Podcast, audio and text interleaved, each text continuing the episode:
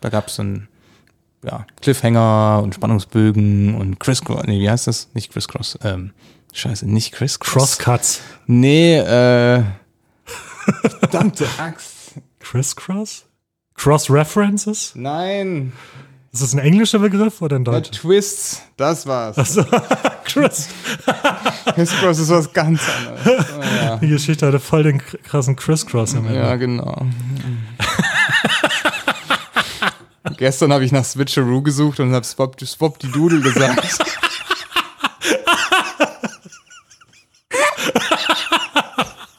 Das ist ja richtig geil. Swap die Doodle ist ja richtig Ich so. meine, ist doch Switcheroo, Swap die Doodle.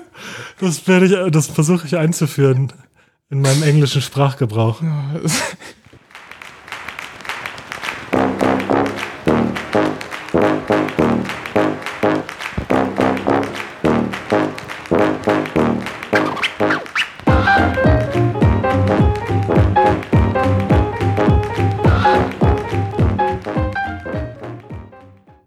Und herzlich willkommen zu Ein Beutel Bücher, dem Buchclub-Podcast. Wir sind Patrick? und Peter. Wir sind nur zu zweit und äh, wir reden wie jeden Monat über ein Buch, das wir, äh, wir beide gelesen haben. Und in diesem Monat war das der neue Roman Pantopia von Theresa Hannig. Du hattest dir das Buch ja ausgesucht, Ja. Patrick, äh, und ich war angetan. Aber genau, fangen wir doch wie immer an mit einer kurzen Zusammenfassung. Was, worum geht's in Pantopia? Also erstmal grob geht's um die Gründung der Weltrepublik Pantopia, wie der Titel irgendwie schon sagt. Und im Detail, so in der Handlung, da gibt's irgendwie so, denke ich, grob drei Teile. Im ersten Teil geht's darum, wie Patricia und Henry, das sind die zwei Hauptfiguren, eigentlich versuchen, einen Trading-Bot zu bauen für ein Finanzunternehmen und dabei aus Versehen eine starke künstliche Intelligenz erschaffen. Das ist eigentlich so der erste Teil. Im zweiten Teil geht es dann darum, wie diese starke künstliche Intelligenz die Idee für Pantopia hat und die drei dann zusammen das mehr oder weniger vorbereiten. Die, also quasi die, in Anführungsstrichen Revolution, da kommen wir vielleicht später noch dazu, da quasi das Pantopia entsteht. Und dann der dritte Teil ist, wie Pantopia so langsam tatsächlich Wirklichkeit wird. Der Roman endet im Endeffekt an dem Punkt, als sehr viele Menschen bereits zu Pantopia oder sich Pantopia angeschlossen haben, zu Archen geworden sind, wie das da heißt. Und dann hört der Roman eigentlich auch auf. Also er sagt dann nichts weiter darüber, wie Pantopia sich dann tatsächlich schlägt. Naja, es gibt einen kleinen Epilog, glaube ich, wo, wo die KI nochmal zu Wort kommt. Und Stimmt, das ist sogar ein paar hundert Jahre in der Zukunft oder so. genau, das ist, glaube ja. ich, so 100 Jahre in der Zukunft. Ja, Oder stimmt. von dem Punkt, wo es entstanden ist. Ja. Äh, das Buch spielt ja zur so Jetztzeit, ne? Ziemlich eindeutig sogar. Ja. Da kommen wir später noch dazu. Das ist mir nämlich, da würde ich gerne drüber reden. Aber was ich interessant finde an dem Buch, vielleicht klären wir das jetzt einfach mal live. Ich finde, man kann über zwei Dinge reden in diesem Buch, Ja. nämlich über das Buch Pantopia und über die Utopie Pantopia. Ja. Die kann man beide diskutieren und ich weiß nicht, ob es Sinn macht, dies zu trennen oder nicht. Also gibt es vielleicht was, worüber du eher, wo- womit du anfangen wollen würdest? Wollen wir lieber zuerst über das Buch oder über die Utopie reden in dem Buch? Ich glaube, die Utopie ist vielleicht sogar ein bisschen spannender, weil danach kann man sich überlegen, ob das Buch dem gerecht wird oder ob das ein gutes Mittel war, das darüber zu, Okay, zu schreiben. okay. Dann äh, versuchen wir das, versuchen wir jetzt mal über diese, über diese Utopie äh, zu reden, die dort skizziert wird. Was, was ich zum Beispiel total spannend fand, was mich auch ziemlich überrascht hat, äh, so auf den ersten Seiten. Bei Utopie denke ich immer zuerst an so schon eher, weiß ich nicht, Sozialismus oder halt Anarchismus oder Antikapitalismus auf jeden Fall. Und was mich überrascht hat äh, beim, beim Lesen des Buches, war, äh, dass das tatsächlich eine kapitalistische Utopie ist, könnte man so sagen, oder? Ja. Ja, ziemlich deutlich. Ähm, vielleicht reißen wir kurz an, was da, was so die Grundpfeiler diese, dieses, dieses, dieser Weltrepublik sind, die da äh, gegründet werden. Also einer ist, es gibt keine Staaten mehr. Es gibt sozusagen diese eine Weltrepublik Pantopia. Es gibt keine wirklich Nationalstaaten mehr. Wobei das so ein bisschen relativiert wird gegen Ja. Ende, da kann man gerne drüber reden. Weil die dann doch irgendwie bestehen bleiben sollen, um so. Verwaltungsakte Ja. zu, ähm, zu vollziehen. Es ist ein wichtiger Bestandteil, dass alle Menschen, also jeder kann so, jeder und jede kann sozusagen freiwillig Mitglied dieser Weltrepublik werden. Und die Idee ist sozusagen, sobald genug Menschen da drin sind und sich diese Bewegung in Gang setzt und alle merken, dass es eigentlich total toll ist, dass es dann eine kritische Masse erreicht und irgendwann alle Menschen in dieser Weltrepublik sind. Also, aber erstmal sozusagen jeder kann sich da freiwillig Teil davon werden. Äh, es gibt so ein Bezahlsystem, was sie, also sie spannen dann so ein Netz von Banken auf mit Hilfe dieser KI und setzen so ein eigenes Bezahlsystem aus. Äh, wichtiger Teil davon ist, dass es ein bedingungsloses Grundeinkommen gibt für alle Mitglieder. Das wird teilweise finanziert, weil ein wichtiges Problem, was damit gelöst werden soll, sind so Sachen wie Klimawandel und äh, Ausbeutung von natürlichen Ressourcen und so, die nicht nachhaltig ist. Darum gibt es in diesem System einen sogenannten Weltpreis, wo auf den Marktpreis noch alles draufgeschlagen wird, was, wie heißt es, externalisierte Kosten ist, glaube ich, Genau. Ja, der genau. Begriff. Ja, ja. Das sind sozusagen alle Kosten, die nicht, gerade nicht im Marktpreis einberechnet sind, äh, die aber sozusagen, äh, gib mal ein Beispiel. Äh, klassisches Beispiel ist eine, auch aktueller Anlass, äh, die Verschmutzung eines Flusses. Ja. Wenn du zum Beispiel Sachen in den Fluss ableitest, die vielleicht sogar legal sind, aber trotzdem dazu führen, dass andere Leute weniger Nutzen aus dem Fluss ziehen, weil er nicht mehr so schön um, ist, um drin zu schwimmen oder so, dann haben die anderen einen Verlust, aber die Kosten werden nicht getragen. Genau, ja. Und sozusagen in diesem Weltpreis, in diesem Roman, werden alle diese externalisierten Kosten auch einberechnet in den Preis, den die Leute bezahlen für die Produkte und, und Dienstleistungen. Und die Idee dahinter ist, zum einen wird diese Differenz verwendet, um wieder nachhaltige Projekte zu fördern, zum Beispiel.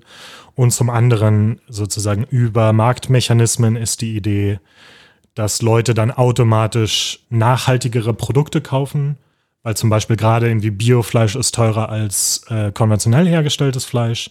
Aber wenn man diese ganzen externalisierten Kosten mit einberechnen würde, wäre konventionelles Fleisch tatsächlich viel teurer sozusagen. Und äh, Leute würden automatisch die nachhaltigere Variante kaufen, weil sie billiger ist. Es gibt noch mehr Grundpfeiler, Ja, glaube ich ich, glaub, diese, ja. dieses Systems. Äh, das Nicht-Aggressions-Prinzip. das heißt, kann ich später noch ein bisschen mehr dazu erzählen, aber in diesem Buch nimmt das die Form von quasi eine, eine Form von Pazifismus. Also alles, was Gewalt ist, alles, was irgendwie mit Waffen zu tun hat, geht dieser Idee von Pantopia entgegen. Darum ist das alles nicht erlaubt. Äh, was habe ich noch vergessen? Direkte alles Demokratie, ganz, glaub Genau, ich. direkte Demokratie. Also es gibt keine Stellvertreterdemokratie mehr, sondern über alles wird direkt abgestimmt von den Betroffenen. Es gibt auch regionale Abstimmungen, das heißt, wenn es um was geht, was nur einen bestimmten Teil einer bestimmten Region betrifft, dann stimmen nur die darüber ab und so weiter. Alles ist total transparent, ähm, welche Abstimmungen es gibt und so weiter. Es gibt keine Lobbyisten mehr und keine, keine PolitikerInnen. Und äh, ja, habe ich irgendwas vergessen? Ja, ich glaube, das war's langsam. Im Großen und Ganzen. Und ich glaube, das Ganze lässt sich zusammenfassen. Ich habe diesen Begriff immer mal wieder rumfliegen gehört, aber mich nie so wirklich damit beschäftigt. Äh, aber ich glaube, das lässt sich zusammenfassen mit dem Begriff Anarchokapitalismus. Das könnte sein, ja. Also es ist sozusagen eine quasi pure Form des Kapitalismus. Äh, Im Buch wird es voll informierter Kapitalismus genannt, weil sozusagen die Idee ist, dass allen bei ihren Kaufentscheidungen die Informationen zur Verfügung stehen, die wichtig dazu sind. Aber genau, Anarchokapitalismus ist eine sehr ähnliche Idee, eine sehr pure Form des Kapitalismus, in der es zum Beispiel auch keine Staaten mehr gibt. Hm. Warst du überrascht, dass es, dass es, äh, hast du, hast du mit dieser Utopie gerechnet oder hast du auch irgendwie was anderes erwartet von dem, als du so den Klappentext gelesen hast? Nee, hätte ich nicht. Aber es war dann, also hätte ich wirklich nicht. Aber es war dann tatsächlich, als es äh, dann so auf erklärt wurde, war es ja eigentlich schon sinnig, so von vielen Sachen. Also die Argumentation war zum Teil zumindest äh, sehr gut nachvollziehbar, fand ich. Teilweise gleich, gleichzeitig aber halt auch, es war so aus dem idealen Fall heraus argumentiert gefühlt. Ne? Also es ist so, ja klar, wenn wir das halt natürlich perfekt hinbekommen würden, die externen Kosten zu berechnen, dann könnten wir natürlich so einen Weltpreis aufstellen. Aber die Idee gab es auch schon mal. Und da ging es auch um den normalen Preis quasi von Produkten. Das hat auch schon mal nicht geklappt. Das ist sehr schwierig, weil. Gibt es ein historisches Beispiel, wo das versucht wurde? Naja, die Oder? meisten kommunistischen Staaten. Da gibt es ja fixe Preise. Ich weiß nicht, ob das wirklich genau das Gleiche ist. Na, im Sinne von, du, was du ja machst in dem Moment, wenn du externalisierte Kosten einbaust, du, du fixierst, du versuchst ja Materialströme und Arbeitsströme zu lenken. Bewusst. Und damit greifst du schon relativ extrem in, in Sachen ein. Da kannst du halt auch schon. Also ja, klar, indem du in dem Fall einfach nur Gegenanreize setzt und sagst, du machst Sachen extrem teuer, die die Leute nicht machen sollen. Ich meine, das machen, das machen wir heutzutage ja auch. Genau, de facto machen wir das ja mit Steuern oder mit Zertifikathandel und so weiter auch, klar. Aber wenn man versucht, irgendwie alles abzubilden, das ist, das ist sehr, sehr, sehr, sehr schwierig. Das ist vielleicht auch gar unmöglich, wahrscheinlich. Das ist ein interessanter Punkt. Und da hat sie, glaube ich, so ein bisschen, also die Theresa Hannig, äh, zu, zu diesem literarischen Kunstgriff gegriffen, ja. das eben über diese starke KI zu regeln, ne, die halt viel mehr Informationen auswerten kann als jeder Mensch und so deswegen an dieser Spitze steht. Aber ich würde dir zustimmen. Ich hatte auch irgendwann das Gefühl, das funktioniert halt nur dadurch. Also auch, was ich interessant fand, die Behauptung, dass die Staaten alle abgeschafft werden mhm. und das alles so super funktioniert, hatte ich das Gefühl, dass das im Buch auch nur funktionieren kann, weil es diese KI gibt und weil man davon ausgeht, dass die KI neutral ist, sage ich jetzt mal. Ja. Weil im Endeffekt hat man dann, hat man ja doch irgendwie jemanden oben, der gerade die Regeln oder zumindest die Grundregeln dieses Systems festlegt. Ja, über den Preis in dem Fall. Und zumindest. über den Preis halt ja. auch Einfluss auf den Markt ausübt. Ja und sozusagen, das ist ein besseres System, wenn man davon ausgeht, dass diese KI neutral ist. Aber ähm, was heißt denn ja auch neutral? Ich glaube, das gibt es nicht in dem Fall. Neutral ist das falsche Wort, ja. genau. Aber sozusagen, aber das ist so ein bisschen das Ding, ne? Also es wird auch gesagt, dass jetzt nicht nur alle Staaten durch einen einzigen Staat ersetzt werden und so, und es gibt diese Hierarchien nicht mehr. Ja. Aber ja, irgendwas hat mich gestört an dieser KI. Also auch so ein bisschen, weil schon ja auch Henry und Patricia dann so ein bisschen eine Sonderstellung hatten, die haben sich dann als Generalsekretär und Sekretärin bezeichnet in dieser Ordnung. Das so, und es war alles nur, nee, wir fangen das ja nur an, aber ja. im Prinzip haben sie die Regeln gemacht und, und im Prinzip kontrollieren sie die KI, die das alles macht. Genau, und das ist auch lustig, weil nur weil sie nicht institutionalisiert an der Spitze stehen, stehen sie gerade trotzdem an der Spitze. Genau. Also das Problem ist eigentlich nicht weg. Das, es gibt ja äh, dieses schöne Video mit ähm, über Cryptocurrencies, Line Goes Up. Ja. Mit, oh, sehr. Ja, sehr. Gro großartiges Video. Line Goes Up auf YouTube von äh, Dan Olson. Folding Ideas heißt der YouTube-Kanal. Und er sagt halt was sehr Schönes und das ist, ähm, dass gerade Cryptocurrencies ähm, sind ein mal wieder technologisches Problem für ein äh, technologisches Problem, ja. Eine technologische Lösung für ein soziales Problem und ähm, das soziale Problem ist Gier und dass Menschen versuchen, Mechanismen auszunutzen. Und das ist ja so ein Beispiel dafür. Da ist jetzt jemand an der Spitze an der Macht und das ist halt genau das gleiche wie vorher, nur nicht mehr reglementiert. Cool. Ja. Also ich weiß nicht, ob das Fortschritt ist. Ähm, das klingt alles so cool auf die, in dem Buch, aber hm. Vielleicht anders, vielleicht muss man es abstrakter lesen. Ich meine, der Preis als Regelungsmechanismus für Verhalten ist eigentlich eine gute Idee im Großen und Ganzen.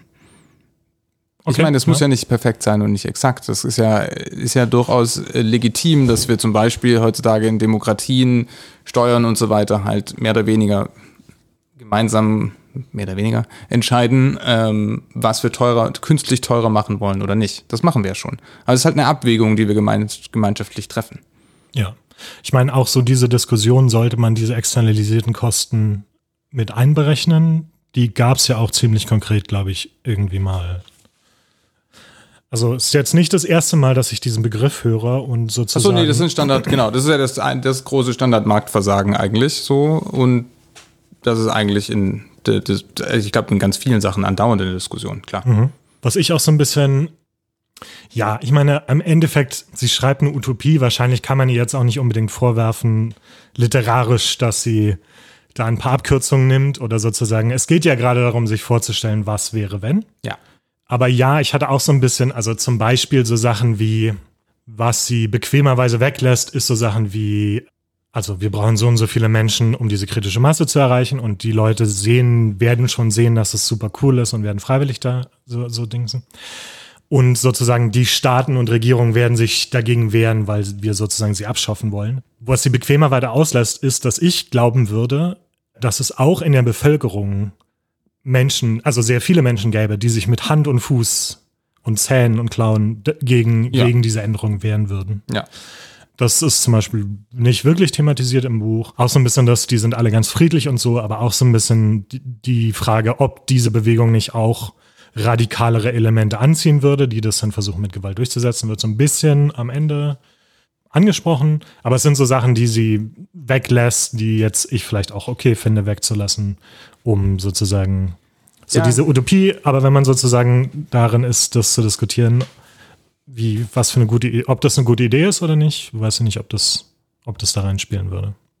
Da, da sprichst du was an, was aber auch an anderen Stellen, also diese ganzen Themen, die sie da anspricht, ich glaube, da sind ja, da sind ja auch gute Konzepte drin. Zum Beispiel, glaube ich, zitiert sie hinten oder, oder verweist auf Utopia for Realists. Also, ähm, Gott, wie heißt denn das auf Deutsch? Utopien für Realisten? Ich glaube nicht, aber vielleicht so. ähm, Wo es viel darum geht, quasi, wie man, wie man denn mit bedingungslosen Grundeinkommen oder ähnlichen Modellen, das muss ja nicht immer gleich komplett an alle und immer so sein, aber ähm, wie man viele Pro moderne soziale Probleme damit tatsächlich lösen könnte und dass es dafür auch tatsächlich Belege gibt. Bei vielen anderen Themen, also das, das fußt schon auf etwas, aber die Sachen sind subtiler und schwieriger, als sie im Buch erscheinen. Also auch das bedingungslose Grundeinkommen zum Beispiel, das klingt so, als wäre zum Beispiel, als wären Krankenkassen und so weiter eigentlich kein, das wird nicht erwähnt in Pantopia. In Pantopia wird nicht erwähnt, wie Gesundheitsversorgung funktioniert. Eine Möglichkeit wäre, na, die Leute haben ja jetzt bedingungsloses Grundeinkommen, die können jetzt einfach voll dafür bezahlen. So einfach ist es eben nicht, weil die Leute Rücklagen bilden müssten, theoretisch, für schwere Fälle. Und dafür haben wir ja Krankenversicherung eigentlich, damit wir uns dann gegenseitig stützen. Und wir zwingen tatsächlich den Menschen oder uns auch uns selbst ein bisschen auf, Geld zurückzulegen, indem wir da reinzahlen. Was ja, das ist eine sehr schwierige Diskussion, weil es nicht komplett frei ist, was wir da machen. Aber gleichzeitig gibt es einem die Freiheit von, von Krankheit oder von schweren Fällen. Und da sowas, diese subtile Abwägung, die, wird, die taucht da nicht auf. Stattdessen taucht noch ein, ein, noch ein weiteres Thema, noch ein weiteres Thema auf, aber keins dieser Themen wird irgendwie mal bis zu Ende irgendwie das bedingungslose Grundeinkommen wahrscheinlich noch am ehesten. Ich glaube, das wird noch am ehesten so ein bisschen mal hin und her überlegt. Okay, da gibt es Menschen, die irgendwie Drogen kaufen davon und dann in schlimme Situationen geraten, weil sie das einfach, weil sie ja mit der Freiheit noch nicht so viel anfangen können in dem Moment. Aber das passiert halt auch, und ich würde dir dazu stimmen, das ist auch so ein bisschen, was ich, etwas, das ich schade finde an dem Buch. Genau, vieles davon wird nicht wirklich im Detail verhandelt. Also es gibt ein paar Stellen, die ich ziemlich gut finde.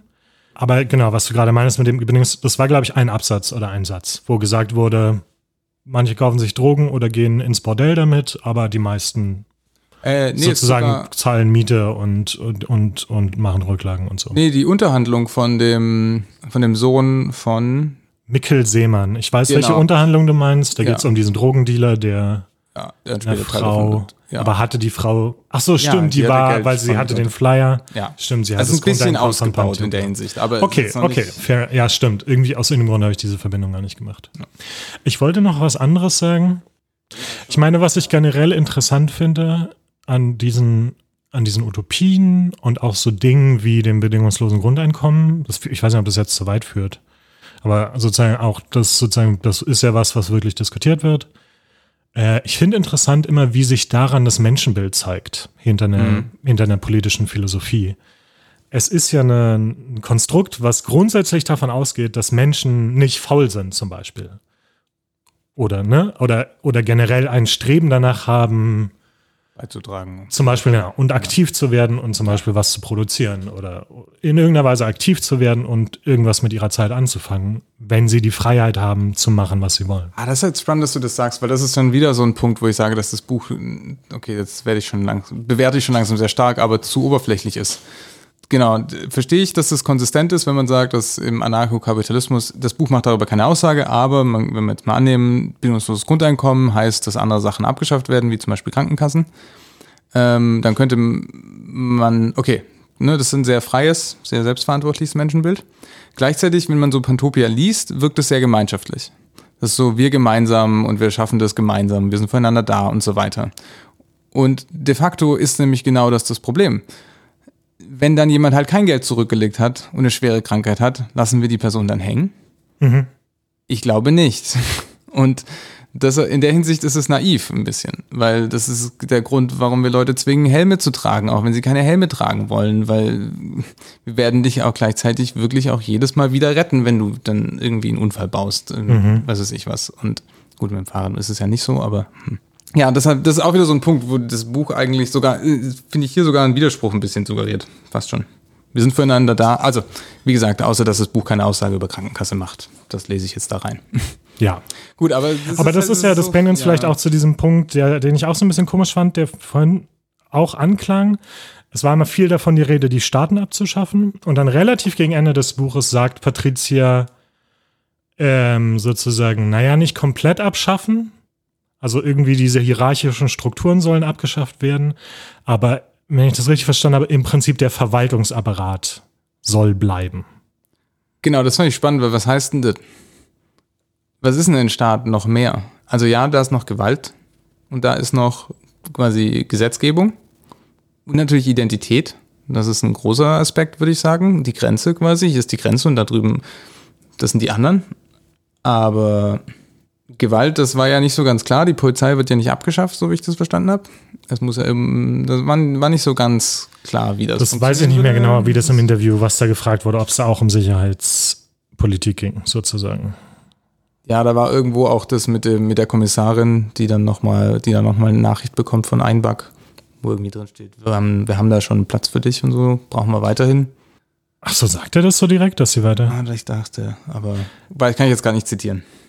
So oder so, ähm, ja, ich meine, die Idee ist, glaube ich, gar nicht schlecht und ich meine, wir sehen ja auch einen Zusammenschluss immer größerer Verbände und Gruppen von, von Ländern. Ja. Ja, deshalb ist es, ist es, wäre ja schön, wenn wir das da irgendwann schon mal schaffen. Ja. Und dann wird auch, genau, dann werden wir ja tatsächlich sowas haben wie regionale Verwaltung. Haben wir ja in Deutschland jetzt auch. Hättest ja auch sagen können, damals in, in, keine Ahnung, Königreich Baden, nö, wie soll denn das gehen, wenn wir jetzt das Königreich abschaffen und in, in den Bund beitreten? Das, das geht ja gar nicht. Ja. Na doch, ging halt auch, ging halt. Ja, Okay. Also das, aber das war auch nicht ausgebaut. Also, Das wollte ich auch vielleicht so ein bisschen zum Abschluss nochmal sagen. Ich finde die Ideen super spannend, ja. die da drin sind. Ich würde auch gerne noch länger drüber diskutieren. Ich habe auch das Gefühl, dass wir ganz viel nicht angeschnitten haben, was ich jetzt auch so ein bisschen gerade vergessen habe. Was ich aber, wo Ja, ich aber beim Lesen so dachte, irgendwie darüber kann man gut diskutieren. Ja. Aber dann lass uns doch vielleicht vom Politischen so ein bisschen wegkommen. Wir sind ja immer noch ein Bücherpodcast eigentlich. Äh, und so ein bisschen ins Literarische zu gehen. Ich versuche mal, ich versuche mal ein bisschen einen sanften Übergang zu machen. Was mich nämlich auch so ein bisschen irritiert hat, oder ich weiß gar nicht, vielleicht war das auch eine komische Vorstellung, die ich von utopischen Romanen habe. Mhm. Aber was mich so ein bisschen irritiert hat, war, dass es im Buch eigentlich gar nicht um Pantopia geht, wie es existiert, Ja, ja. sondern um diesen ganzen Prozess, wie wir da hinkommen. Also es war auch so ein bisschen sozusagen ein Lobgesang auf, auf den Aktivismus und auf so Grassroots-Bewegungen und sowas in dem Sinne. Aber ehrlich gesagt, beim Lesen war ich so ein bisschen, wann ist es denn endlich soweit? Also ich will auch so ein bisschen, ich fand das fast, äh, äh, das Buch so ein bisschen zu logistisch an manchen Stellen. Also mit welchem Containerschiff dann irgendwie diese KI-Server in die Antarktis verfrachtet werden und wie da jetzt diese Verträge abgeschlossen werden. Und also, also war so ein bisschen ab der, so ab dem zweiten Teil, im zweiten Teil fing das ja so ein bisschen an mit dieser Logistik, wie sie das gründen wollen. Und ich, irgendwie war mir das nicht. Ich weiß nicht, wie du das gelesen hast. Also ich habe mir gewünscht, dass Ja. da weniger Logistik und mehr Utopie, utopo, utopische Realität drin ist. Sagen wir es vielleicht so. Also jetzt mal kurz zu dem Containerschiff. Ich glaube, das war die Polarstern und das ist nicht irgendein Containerschiff. Das ist schon Das ein ist so ein wichtiges berühmtes Schiff. Forschungs Ja, genau. Forschungsschiff. ne? Aber ich weiß, was du meinst. ähm, das hat ja, das hat nicht es spannender gemacht zu lesen. Ja. Ähm, ich glaube, da, Das hat, glaube ich, auch ein bisschen einen anderen Grund. Ne? Es gibt ganz viele so Bezug äh, auf die Jetztzeit. Ich Ja. glaube, es verankert das Buch so ein bisschen stärker oder versucht es damit zu verankern, habe ich das Gefühl. Aber ähm, ja, ich muss da ein bisschen zurückgreifen auf andere Bücher, glaube ich, um das im Kontrast so ein bisschen zu beschreiben. Also es gibt äh, Childhood's End ähm, Okay. von Clark, glaube ich. Oh, weiß ich gerade nicht. Ähm, da geht es auch nur darum, wie etwas entsteht. Also da geht es darum, so ein bisschen, die Menschheit verändert sich. Das ist Also- auch eine, eine Utopie, ein utopischer Ja, das ist ein bisschen schwierig. Das ist so die bisschen esoterische, spirituellere Zeit von Science Fiction, zumindest in den Okay. USA. Und ähm, da kommt eine, auch eine äu- äußere Kraft, nämlich eine außerirdische, ein außerirdisches Volk kommt ähm, und macht, dass die Menschen, ich will nicht zu viel verraten, anders sind. Ähm, da geht es auch um den Umbruch hauptsächlich. Und das andere wäre Ecotopia. Das ist so ein bisschen in der Tradition von dem ursprünglichen Utopia-Roman. Da geht es um eine ökologische, äh, auch äh, eigentlich ja, ist in der Hinsicht ein bisschen ähnlich. Ähm, ich glaube Kalifornien im Endeffekt, in, in ganz ökologisch. Und da geht es auch viel darum, wie sich Ecotopia loslöst von den USA. Also es ist ein Teil, da geht es auch ganz viele andere Dinge, aber ein Teil ist eben dieser Übergangsprozess, wie sich Ecotopia loslöst vom Rest der USA und sich dann verteidigt gegen die USA. Weil das halt ein Problem ist. Die sind sehr, sehr viel kleiner und ähm, die sind, ähm, haben halt nicht irgendwie einen militärisch-industriellen Komplex hinter sich. Und wie schaffen die das eigentlich trotzdem auf eigenen Beinen zu stehen und sich zu verteidigen? Also es waren jetzt sozusagen zwei Beispiele von anderen utopischen Romanen, die, das ähnlich, haben. die genau. ähnlich funktionieren. Also ich muss aber zugeben, das ist das erste Buch, was ich gelesen habe, was, was endet, wenn die Utopie anfängt zu existieren. Ja, Das habe ich okay. auch noch nie gelesen. Das ist aber interessant, weil oft ist ja das ein Problem. Du siehst dann so etwas, wie eine tolle Struktur da irgendwie da ist und wie das alles ineinander greift, aber der Übergang dahin ist ja meistens, es gibt ja da dazwischen ganz viel, wie du vorhin schon meintest, kulturellen Gegendruck. Also Gesellschaften wollen ja wahrscheinlich sich nicht besonders arg verändern. Ja. Das ist, da vermute ich Nicht mal. auf Ich diese Ahnung, fundamentale aber Weise. Genau, hätte ich jetzt gedacht. Nicht so easy, zumindest wie es im Buch klingt. Genau. Deshalb ist es schon spannend, dass sie hier halt über diesen sehr friedlichen Mechanismus und du hast dann halt Vorteile. Wir, Im Endeffekt, wir geben dir Geld, wenn du bei uns beitrittst. Haha. Ähm, dann musst du halt auch mit unseren Regeln spielen, aber du kriegst Geld. Ähm, ist ja schon ein mächtiger Mechanismus, so von der Idee her. Aber ja, ich verstehe, was du meinst. Äh, Ich hatte es befürchtet, als ich das Intro gelesen habe, weil da, ich glaube, da kündigt er ja schon auch groß an, Ja. dass er jetzt erzählt, wie es eigentlich dazu gekommen ist, dass Pantopia existiert. Ich muss auch kurz sagen, äh, das Intro von, also wir haben noch gar nicht so richtig über diese KI gesprochen, glaube ich. So. Äh, das machen wir vielleicht noch später, aber die heißt Einback. Und äh, in diesem Intro ist quasi so ein Monolog von Einback, wie er beschreibt, was Pantopia ist. Das fand ich ziemlich cool, muss ich ehrlich sagen. Also da war ich so ein bisschen angefixt, weil ich das auch so ein bisschen eine Bestandsaufnahme macht von, von dem, akt also von unserem aktuellen System. Ja. Was ist gerade los? Was sind die Probleme? Was sind irgendwie so Gründe für diese Probleme? Äh, das fand ich eine ziemlich coole Analyse, fand ich eigentlich. Also war jetzt nicht, war jetzt kein, also war jetzt kein Kapital von Marx, ne? Logischerweise waren halt ein paar Seiten, aber ich fand es erstaunlich auf den Punkt. Aber das hatte ich mir extra, äh, hatte ich mir extra aufgeschrieben, weil ich das irgendwie, irgendwie ziemlich cool fand. Ich fand auch einige der Monologe von Einberg, die später kommen, so ein bisschen, wo er die Idee vorstellt, auf jeden Fall interessant. Aber ja, wie gesagt, und ich musste auch, ich musste auch an einen anderen utopischen Roman den- denken, den ich äh, mal gelesen habe, und zwar äh, Walkaway von Cory Doctorow. Das ist auch relativ modern und äh, da geht es so ein bisschen um, um so eine Post-Scarcity, also eine Welt nach ähm, der Knappheit sozusagen. Also es geht irgendwie um so eine Technologie hat sich so weit weiterentwickelt, dass wir im Prinzip alles, was wir zum Leben brauchen, entweder easy produzieren können oder es gibt dann so 3D-Drucker, mit denen man eigentlich Behausungen sich ausdrucken kann und so. Und da gibt's dann halt auch so Gruppierungen, eine Gruppierung, die sich absetzt von der Gesellschaft und sagt, irgendwie, wir können doch damit alles machen, was wir brauchen. Da war auch so ein bisschen der Prozess mit drin, aber da hatte ich irgendwie jetzt, ich, so ein zurückdenkendes Gefühl, da war auch mehr noch dabei. Tatsächlich dann das Leben in dieser Gemeinschaft zum Beispiel. Das fand ich hier auch so ein bisschen, vielleicht war es das, also ich meine, was da passiert, ist im Prinzip, Leute reisen auf diese Insel, wo die ihr Hauptquartier aufgebaut haben und lassen sich einen Sales-Pitch geben von diesem System und dann ist halt dieser Sales-Pitch in dem Buch und es klingt alles ganz wunderbar und dann unterschreiben die den Vertrag. Ja. Und das ist aber irgendwie, Ja, wie sieht, ich finde immer interessante, ein interessantes Maß, um zu messen, wie gut eine Utopie ist. Wie sieht ein schlechter Tag in der Utopie aus? Mhm.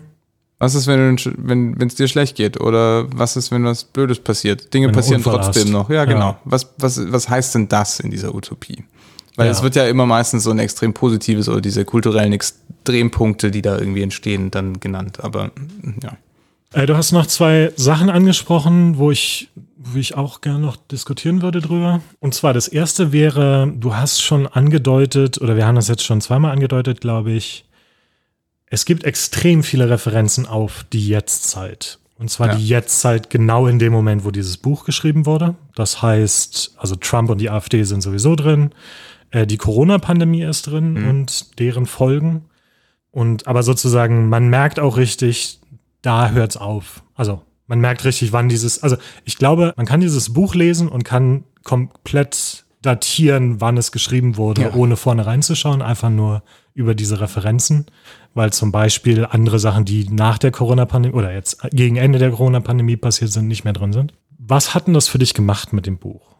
Weil ich fände das manchmal ein bisschen schwierig. Hast, ist dir das irgendwie aufgefallen oder? Es ist mir definitiv aufgefallen. Noch ein bisschen stärker, glaube ich, dadurch, dass es in Deutschland spielt, was Mhm. ungewöhnlich ist. Ich glaube, es betont das, was du vorhin meintest, noch ein bisschen stärker, diesen logistischen Aspekt. Es versucht quasi wirklich anzuknüpfen von jetzt an.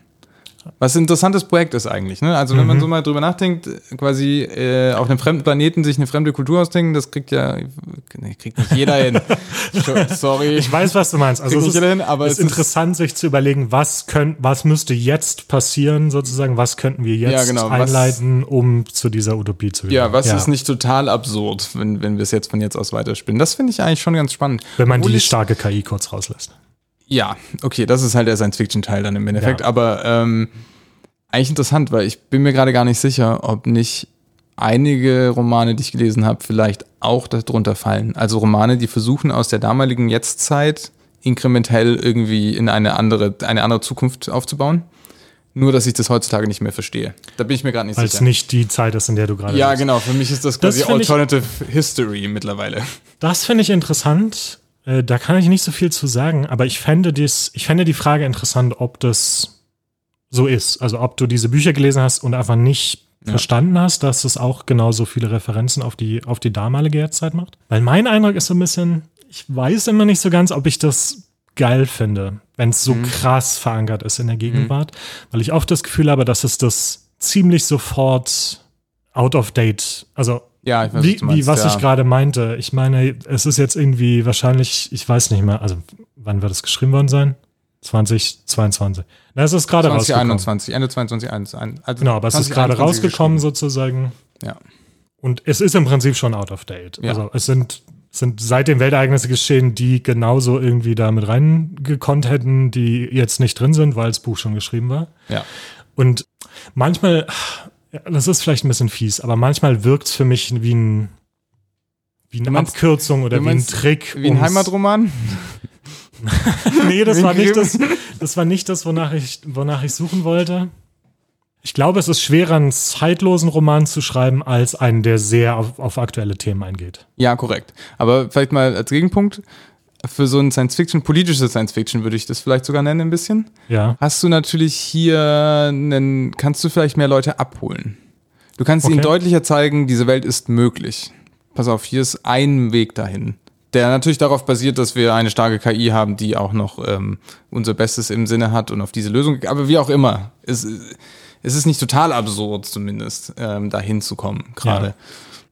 Und dazu Weil- kommt, kann ich sehen, dazu kommt auch so ein bisschen, glaube ich, dass ich auch die Analysen dann teilweise ein bisschen flach fand. Also, Ja, ja, ja. und ich weiß nicht, ob man das, vielleicht habe ich auch zu viel erwartet von dann in dieser Hinsicht von dem Buch, aber so manche Sachen, da war es dann sehr einfach, dass irgendwie die AfD und Trump schuld war an Mhm. irgendwelchen Dingen, die nicht so laufen in dieser Welt und wird halt überhaupt nicht darauf eingegangen und erklärt, warum denn Parteien und Personen ja. in dieser Art gerade erfolgreich sind. So, ne? Also, das ist ja nicht so, dass Trump sich da, Ja, ja. da reinmarschiert ist und sich hingesetzt hat und gesagt hat, ich mache mal, sondern er wurde halt von einem Großteil der von einem großen Teil der Amerikaner gewählt. So, und die Frage ist, warum? Ja, es gibt einen Kontext ja, So, dafür. ähm, Ich glaube, das ist das, was wir auch vorhin schon öfters gesagt haben. Das Buch, äh, es hat jemand wunderschön im Internet, in diesem großen Internet, äh, auf den Punkt gebracht.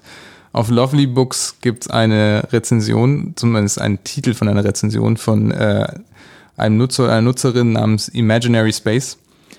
Und der Titel ist, wie viele Probleme der Welt möchtest du in deinem Buch lösen? Ja.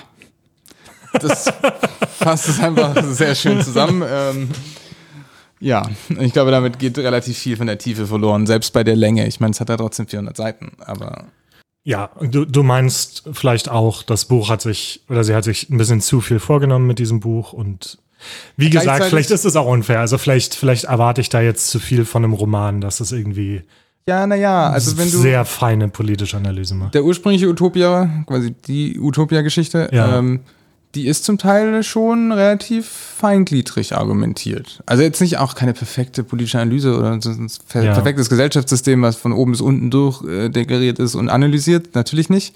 Aber das ist ein sehr kleines Büchlein. Okay. Und da ist teilweise habe ich das Gefühl, ist ein bisschen subtilere Punkte drin, tatsächlich, die interessant sind. Während, ja, auf der Länge, weiß ich nicht, gleichzeitig muss man sagen, ähm, viele von, finde ich, diese utopischen und politischen Sachen, die greifen ja ineinander.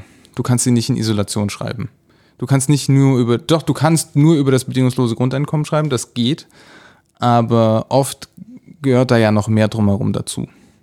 Also sie löst ja auch Dinge gegeneinander, indem sie Sachen zusammenbringt.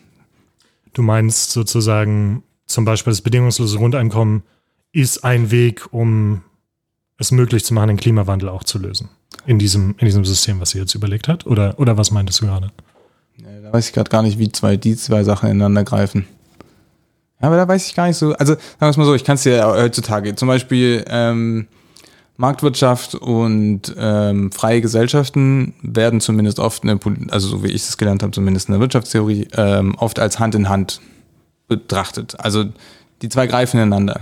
Du, Ja. du, du brauchst die Freiheiten in einer freien Demokratie und Marktwirtschaft gut. äh, Klar, kann man sich jetzt drüber streiten, ob das heutzutage noch ist. Also von dem her ist es schon auch okay, dass sie mehrere Ideen anschneidet und die kombiniert. Irgendwie trotzdem sind sie halt nicht ganz ausgebaut. Sondern Ja. wie du meinst, es ist halt eher dieser logistische Übergang zu. Eigentlich ist es ein bisschen so, das ist die Welt, wo ich die Sachen hätte ich gerne in, dem, in der Utopie. Wie kommen wir jetzt dahin? Ich schreibe es mal auf. Ja, Ich denke mir mal Genau. aus, wie wir das hinkriegen könnten. ja. Ja. Und ich, also ich glaube fast, ich würde fast auch sagen, jetzt mal auf dieses Buch bezogen, ich weiß gar nicht, wie hart ich jetzt auch, wie gesagt, Kritik üben will, deswegen an diesem Buch. Ich glaube, es ist eher sowas, ich glaube, da hätte was richtig Cooles draus werden können. Und es hat irgendwie nicht dieses Level erreicht, was ich, äh, was ich mir erhofft hatte am Anfang. Und ich glaube, deswegen bin ich so ein kleines bisschen enttäuscht. Und das, ich glaube, daher kommt das alles. Was man halt, weiß ich nicht. Ich weiß nicht, also Lob ist es jetzt auch nicht unbedingt, aber da sind Ansätze von einem richtig coolen, von einem richtig Ja. coolen Buch drin, glaube Ja. ich. Eine Sache, die mich zum Beispiel dann doch ein bisschen gestört hat, äh, literarisch, wollen wir mal über die Figuren reden oder generell das Buch?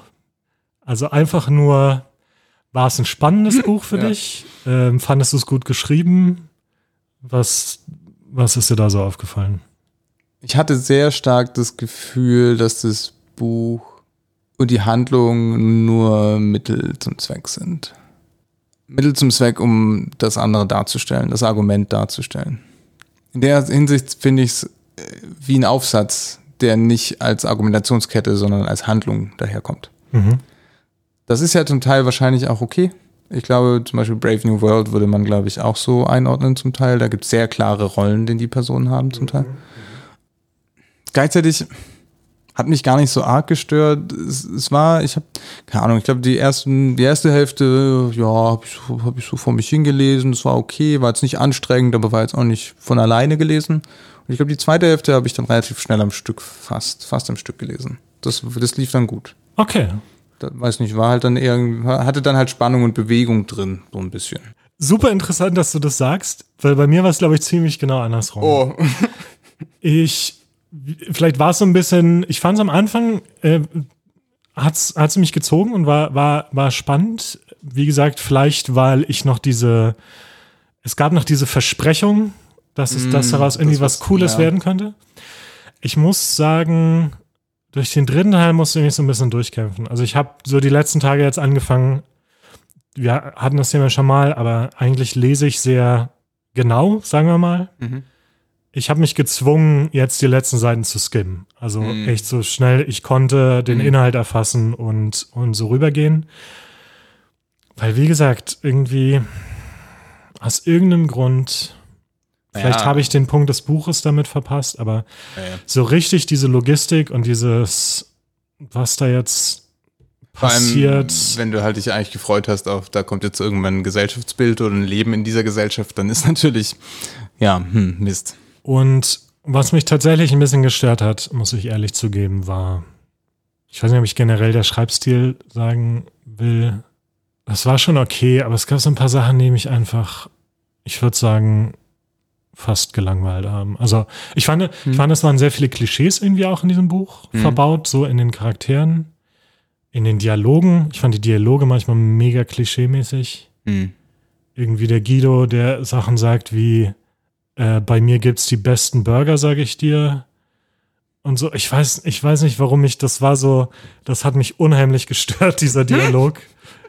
Ich weiß nicht genau warum, aber auch so diese ganze, da sind wir jetzt gar nicht drauf eingegangen, müssen wir auch nicht unbedingt, aber so, es gibt dann so eine Beziehungsgeschichte mit Ja. ihrem Chef, also Ja. Patricia, die, also es fängt damit an, dass sie diese KI entwickeln in so einem Wettbewerb von einem Unternehmen und da bandelt sich sowas an mit dem Chef und Patricia und das ist aber schwierig und seine Frau ist todkrank und, ne, und alles und dann äh, ja entwickeln damit sie aber an. aus Versehen diese starke KI und dann verraten sie ihn und es gibt diese Verrats und er ist so und dann ist es so völlig auseinandergerissen und es ist immer so ganz dramatisch Dann und dann am Ende und am Ende kommen sie doch, genau, dann gibt es den Rückwärtsverrat und am Ende kommen sie doch zusammen und so.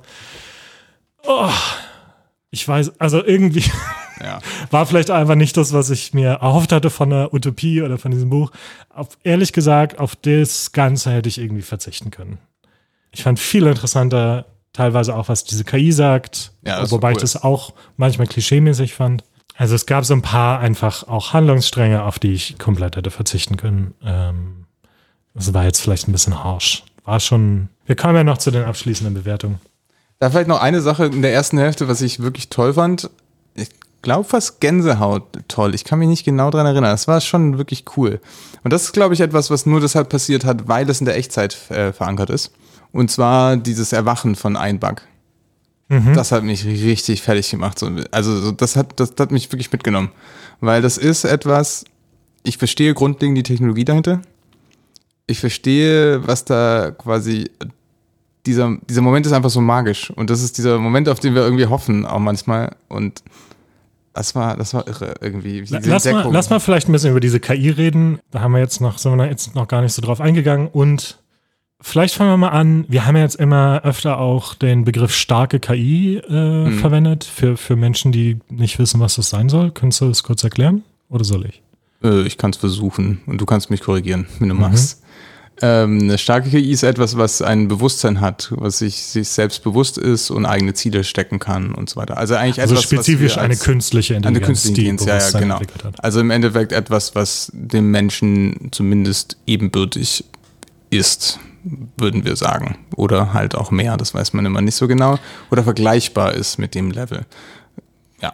Das ist immer die interessante Frage. Ne? Also da gibt es ja ganz viele interessante philosophische Fragen Ja. auch drum. Also Intelligenz und Bewusstsein ist ja auch irgendwie nicht das Gleiche, auch wenn Ja. beides irgendwie sehr schwer jetzt zu. Ich könnte, ich könnte, also ich könnte jetzt beides nicht definieren, aber es gibt auch das berühmte, sehr, ich weiß gar nicht, ob das einen richtigen Namen hat, aber es gibt so ein Problem, was KI hat, ist, ähm, es gibt immer so Zielstellungen. Ja. So, das ist was, was Intelligenz erfordert. Ja. Achso, ja. Ich weiß, So, was ne? meinst. Äh, Schach spielen, Go spielen, ähm, Gesichter erkennen, Autofahren. Äh, das sind alles Sachen, die Intelligenz erfordern. Bis dann ein Computer das schafft oder sogar besser darin ist als Menschen. Und in dem Moment, wo man auch sieht, wie die Technologie funktioniert, die das erreicht, gibt es immer so ein bisschen, die Grenze verschiebt sich immer so ein bisschen.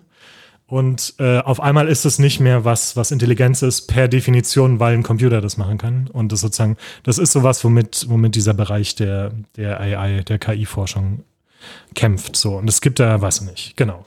ab wann kann man überhaupt von einem Bewusstsein sprechen? Und ist es überhaupt ja. möglich, dass irgendein Computer so Bewusstsein entwickelt? Also das sind, das sind super spannende philosophische Fragen, die damit einhergehen mit diesem Begriff der starken KI. Genau, aber in diesem Buch schaffen sie es aus Versehen, eine starke KI zu erschaffen. Wollen wir kurz drüber reden, wie sie das schaffen und ob das irgendwie realistisch ist oder ob das, ob das komplett auch im Bereich des Sci-Fi liegt? Kann mich gar nicht so richtig daran erinnern, aber Dings war das wichtig. Also ich habe jetzt auch schon andere Bücher mit irgendwie starken KIs gelesen und da war das nie so magisch für mich. Diesmal war es wirklich, also magisch im positiven Sinne, nicht magisch im Sinne von ähm, es wurde obskur, sondern genau. Mhm. Ja. Auch interessant, ich weiß gar nicht, ob ich diesen, diesen Moment so stark hatte. Ja. Genau, also also ich meine, auf einer bestimmten, äh, bei einem bestimmten Punkt muss man sagen, so wirklich hat sie es auch nicht erklärt jetzt in ihrem Roman, ja. weil es wahrscheinlich auch dann doch Science Fiction ist. Aber im Prinzip haben sie diese, diese künstliche Intelligenz geschrieben, diese Software geschrieben, die, sagen wir ehrlich, also es ist halt irgendwie ein Machine Learning-Algorithmus, der das Ziel hat, sozusagen mit Wertpapieren zu handeln und Gewinn zu maximieren und dafür außerdem Texte auswertet die ist, die irgendwie frei zugänglich im Internet sind, also Social Media Posts zum Beispiel, Bücher, die frei zugänglich sind und alle diese Informationen irgendwie integriert, um bessere Investmententscheidungen zu treffen. Und aus diesem maschinellen Lernen entsteht halt irgendwie diese, diese Intelligenz. Und ich glaube, ja. so ein bisschen im Buch halt sozusagen die Behauptung ist, sozusagen durch das Auswerten all dieser Informationen über die Welt und über Menschen, entsteht etwas, das Bewusstsein hat. Und dieser Schritt ist, glaube ich, hm, vor allem, ja, wenn man weiß, wie Machine Learning funktioniert. Ja, naja, ich mein, okay, ich mein, lass uns diese Frage mal. Glaubst du, dass aus was, was Machine Learning ist, und ich würde behaupten, dass es Machine Learning ist, was, was in diesem Ding ja. funktioniert, dass daraus Bewusstsein entstehen kann? Oder etwas, das man Bewusstsein nennen könnte? Ja, weil es ist nicht nötig. Also ja, definitiv. Weil warum nicht? Also das menschliche Gehirn funktioniert auf, auf derselben Ebene.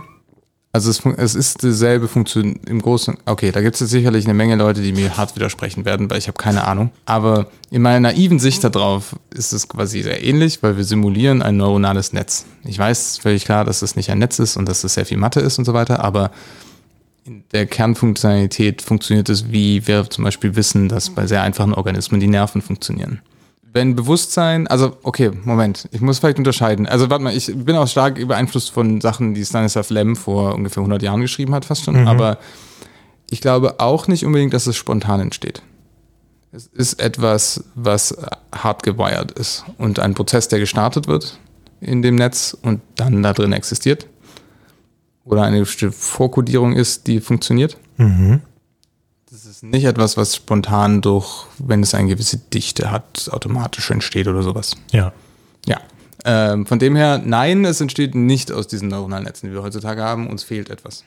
Und also mindestens fehlt uns Komplexität, glaube ich. Ne? Also ist, ich meine, ja. ja, man kann argumentieren, dass neuronale Netze im Machine Learning und im Gehirn ähnlich strukturiert sind und ähnliche ja. irgendwie Dinge machen und Aufgaben erfüllen. Aber ich glaube auch heutzutage. Menschliches Gehirn ist noch out of range. Ich glaube, wo ist denn das Katzenprojekt hin? Wir wollten mal ein Katzengehirn simulieren, das erinnere ich mich noch. Das, das ist schon ein paar Jahre gehört. her. Das müsste ja mittlerweile durchaus drin sein. Okay. Also wir können, glaube ich, was, was schon lange ging, war die komplette, von ein paar Würmern konnten wir das komplette Netz simulieren. So richtig simulieren. Nicht nur. So dass ich sozusagen auch, also hat sich dieses, dieses Netz dann so verhalten, wie ein Wurm sich verhalten würde? Das weiß ich nicht mehr. In einem gewissen Sinne? Weiß ich nicht mehr. Okay. Aber ja, sehr viel Guesswork auch.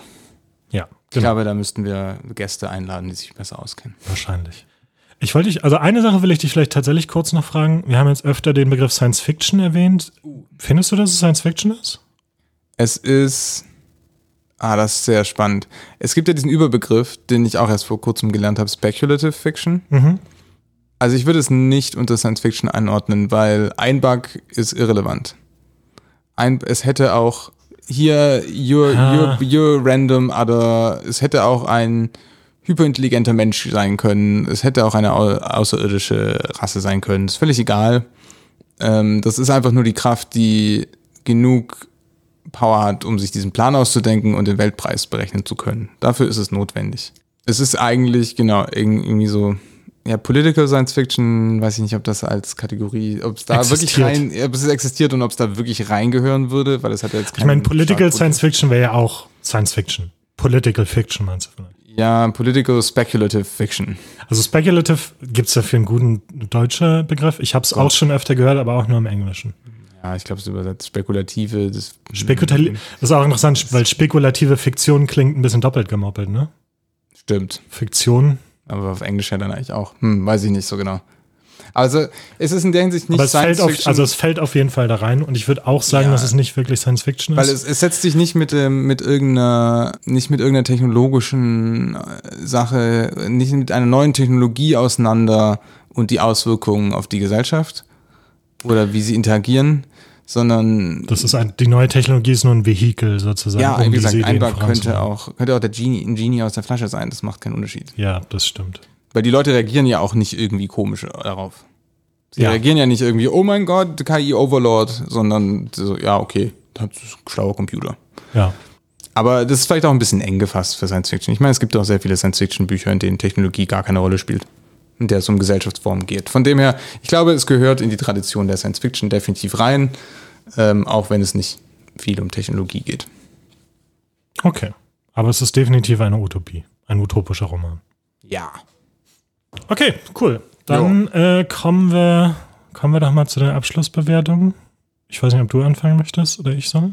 Ich denke, sag du mal, fang du mal an. Okay, dann fange ich mal an. Ich werde im Sinne des Buches einen radikalen Systemwandel anstoßen und jetzt zum Ende überhaupt keine Bewertung abgeben. Was? Auch keine lustige oder verschwurbelte auf irgendeiner verschwurbelten Skala, sondern ich sage einfach nochmal, es war ein interessantes Buch, also es waren sehr viele interessante Ideen drin. Wie gesagt, diese, diese Idee der Utopie ist jetzt auch, glaube ich, wie gesagt, das gibt's so schon als Anarchokapitalismus. Also ist jetzt nichts, was komplett neu ist, sozusagen. Für mich schon so ein bisschen. Sie hat, glaube ich, auch noch ein paar Sachen dazugefügt. Grün, ich würde es vielleicht als grüner Anarchokapitalismus am Ende bezeichnen, ähm, weil sehr viel äh, Klimawandel und Bedenken noch mit drin sind. Auf dieser Ebene fand ich es fand irgendwie total interessant. Wie gesagt, der Roman selbst war mir so ein bisschen egal. Äh, das fand ich so ein bisschen schade. Wie gesagt, dann ist der utopische Teil nicht so richtig in die so detailliert eingestiegen oder in die Themen eingestiegen, die mich dann interessiert hätten, wirklich an dieser Utopie und an, an dieser utopischen Idee. Ich will auch nicht sagen, weiß ich nicht, ich will nicht wirklich, ich will nicht wirklich sagen, dass es ein schlechtes Buch war, das war es auch nicht. Wenn euch solche Sachen interessieren, schaut auf jeden Fall mal rein, lest es euch durch. Ich glaube halt, wie gesagt, und ich glaube, das bringt es auf den Punkt. Ich glaube, da waren Ansätze von, drin von einem Buch, was ich richtig geil gefunden hätte. Und ich fand es ein bisschen schade, dass es das nicht geworden ist für mich persönlich. Ja, das ist, was ich über dieses Buch denke. Und ich weigere mich, es zu bewerten. Darüber hinaus auf einer Ja Skala. gut, wenn ich dem jetzt sieben Punkte gebe, ist das ja eigentlich auch eine Weigerung, das zu bewerten, weil es einfach nicht von meinem Mittelwert abweicht. Aber also ich muss schon sagen, so als literarisches Unterfangen, genau das, was ich vorhin meinte, aus der Gegenwart heraus zu versuchen, den Übergang zu beschreiben zu so einer Utopie, jetzt mal egal welche das ist, das ist schon spannend, finde ich so. Ist ein interessantes Projekt, ist eine interessante Idee. Das hat okay funktioniert, finde ich. Aber ja, erwartet hätte ich auch ein bisschen was anderes. So, also ich hatte das schon befürchtet nach der Einleitung von Einbag, dass es wirklich nur das sein würde.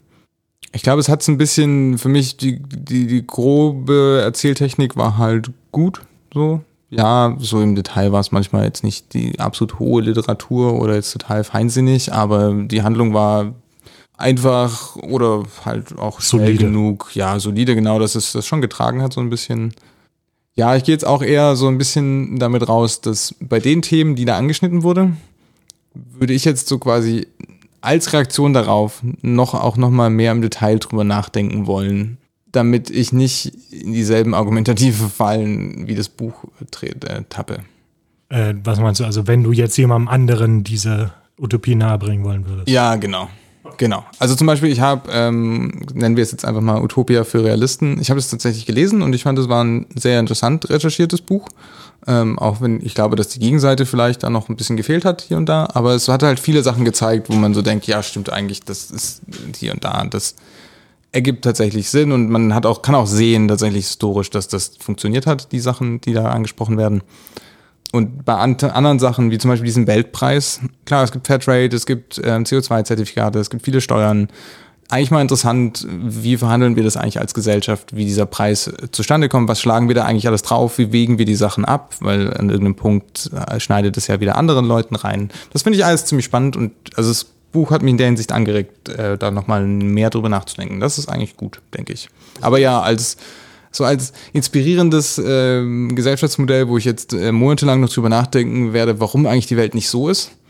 So, ich nenne das manchmal die Star Trek-Depression, weil als ich die ersten, die ersten zwei Serien Star Trek durchgeguckt habe, war ich so, ja, warum ist es eigentlich nicht so wie in Star Trek?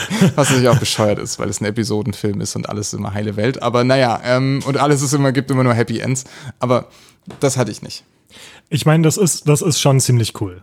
Also, finde ich, wenn es dieses Buch zu, zumindest geschafft hat, dass du diese Ideen in deinem Repertoire hast und nochmal genauer darüber nach, ja. nachdenkst vielleicht. Stimmt. Äh, ich habe auch das Gefühl, dass ich ein bisschen, bisschen hart war mit dem Buch. Ich würde sagen, ich würde sagen, wir, wir brauchen, ich, ich habe ja beim letzten Mal gesagt, wir brauchen mehr gute Utopien. Und ich würde sagen, das ist auf jeden Fall ein Versuch. Und das kann man sich mal reinziehen und drüber nachdenken, ob ja. das irgendwie Sinn macht oder nicht ich habe mich, ich muss auch zu, äh, gestehen, ich habe mich wirklich sehr auf die Diskussion gefreut. Ja. Ähm, das, das Gefühl hatte ich beim Lesen, dass es ein Buch ist, über das man ziemlich gut diskutieren kann. Und als Ausgleich dafür gibt es beim nächsten Mal einfach nur stumpfe Unterhaltung. Äh, Stumpf? Ich hatte dich vorhin gefragt, ob du Unterhaltung möchtest. Und äh, genau, denn ich bin dran, um das nächste Buch auszusuchen. Und ich hoffe, ich kriege den Titel jetzt richtig zusammen. Es ist der neue Thriller-Roman von Douglas Preston und Lincoln Child. Und der heißt, ich glaube, also es ist äh, ein neuer Roman in der Old Bones-Serie und heißt Die Toten von Roswell. Okay. Und ja. das ist das Buch, was wir als nächstes lesen. Ja, zum Glück ist noch Sommer. Das ist zu gruselig für mich wahrscheinlich. Äh, der Witz ist, ich habe als Teenager mir super gerne Bücher von äh, äh, Douglas Preston und Lincoln Child reingezogen. Ja. So ein Autorenduo, äh, die schon immer Thriller geschrieben haben, glaube ich. Und ich bin ehrlich gesagt schockiert, dass die immer noch neue Bücher rausbringen. und bin super gespannt, was das ist. Und also ich habe seit, seit ich, keine Ahnung, 17 bin oder so, nichts mehr von ihnen gelesen. Ah, und ich bin super gespannt, ob das immer noch genauso ist, ob ich mich überhaupt noch erinnern kann an die anderen und was da so bei rauskommt. Ah, spannend. Genau. Und äh, was dabei rauskommt, hört ihr am 1. Oktober. Da kommt unsere neue Folge raus. Und bis dahin folgt uns gerne auf Instagram unter einbeutelbücher-podcast. Äh, lasst uns fünf Sterne da, auf, auf iTunes oder wo auch immer ihr unseren Podcast reviewen könnt. Schreibt uns auch gerne ein bisschen was dazu, äh, wenn ihr mögt. Wir würden super gerne wissen, wer da draußen ist und uns zuhört. Und bis dahin sagen wir viel Spaß beim Lesen und tschüss. Ciao. Thank you.